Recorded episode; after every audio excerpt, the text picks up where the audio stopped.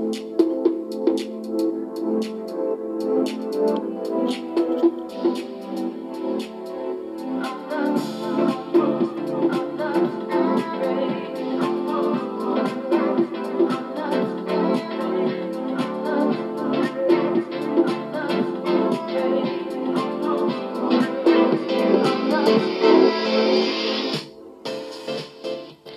¿Qué tal amigos? ¿Cómo están? Bienvenidos a un nuevo podcast. Yo soy Cohen. Espero que se encuentren muy bien.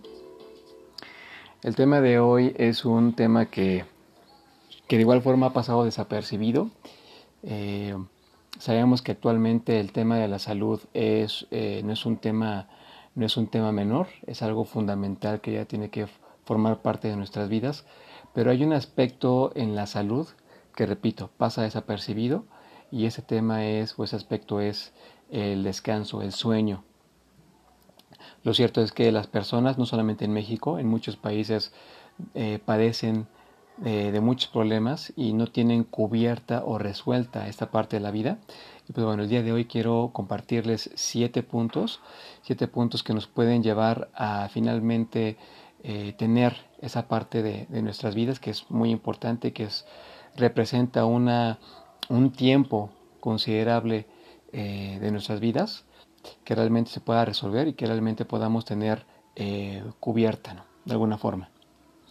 Muy bien, antes de mencionar estas siete recomendaciones, quiero decirles que son el, resultado de unas entrevistas que le hicieron al doctor Reyes Aro Valencia. El, el doctor Reyes Aro Valencia es un experto en el tema del sueño y es el, director del Instituto Mexicano de Medicina Integral del Sueño en nuestro país, en México. Y pues bueno, esas recomendaciones son como un resumen que en mi opinión resultan como las más importantes.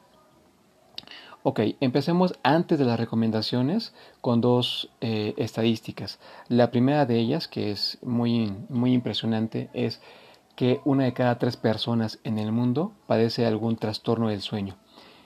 Uno de ellos, que es de los más comunes, es el insomnio y el otro es los ronquidos. El segundo dato estadístico tiene que ver con que eh, con los países que más descansan contra los que menos descansan. Los países que más descansan o que mejor lo hacen son Bulgaria y Francia, mientras que los países que menos descansan o que peor lo hacen son Corea y Japón. Muy bien. Ahora sí, pasemos entonces a las recomendaciones. La primera de ellas es tener horarios fijos para descansar.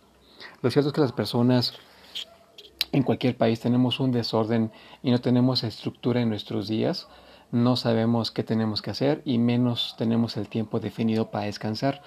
Una persona que realmente tiene definido su horario para, para dormir, para descansar, es una persona que por lo general no solamente es más feliz, sino que además es una persona que es más productiva y que rinde mejor en su día a día. El segundo punto o la segunda recomendación es eh, no dormir cerca de aparatos electrónicos. Esto es no tener en nuestra habitación eh, aparatos como televisiones, celulares, estéreos, mini componentes, etcétera, cualquier aparato que genere eh, ondas electromagnéticas es, es un obstáculo para que realmente podamos tener un sueño reparador. El tercer punto, la tercera recomendación es no beber líquidos una hora antes de descansar. Esto a lo mejor podríamos eh, ponerle una, una, excepción, porque de hecho, si bien el té de lechuga o el té de manzanilla son grandes, muy buenas opciones para las personas que buscan conciliar el sueño.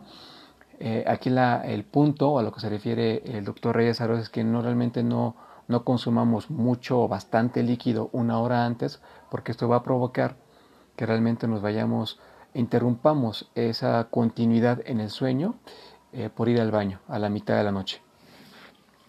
Ok, el cuarto punto tiene que ver con eh, lo que dijo la OMS, que es la Organización Mundial de la Salud y las Sociedades Mundiales del Sueño, en donde descubrieron que el promedio de sueño, de horas sueño que debe cumplir un adulto en etapa productiva, que es en donde nos encontramos casi todos nosotros, es de 7 horas.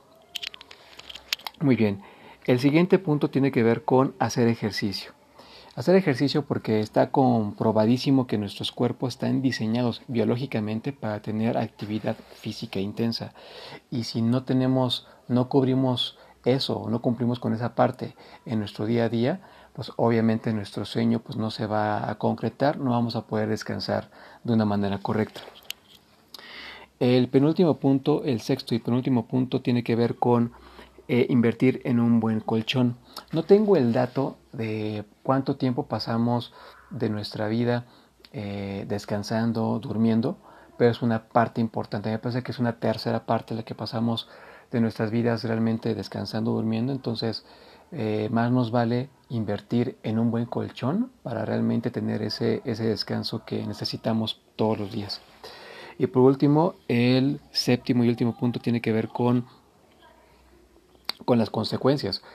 Una persona que no descansa, una persona que, que, no duerme bien, no solamente es una persona que puede aumentar de peso, o no solamente es una persona que se enferma más fácil, sino que además es una persona que vive menos años. Pues muy bien, prácticamente esto era todo lo que yo deseaba compartirles el día de hoy. Espero que les haya aportado mucho valor y que nuevamente, como siempre me gusta decirlo, nos ayude a tener más conciencia en todos nuestros hábitos. Pues muy bien, pues muchas gracias. Nos escuchamos en el siguiente podcast. Yo soy Cohen. Cuídense mucho.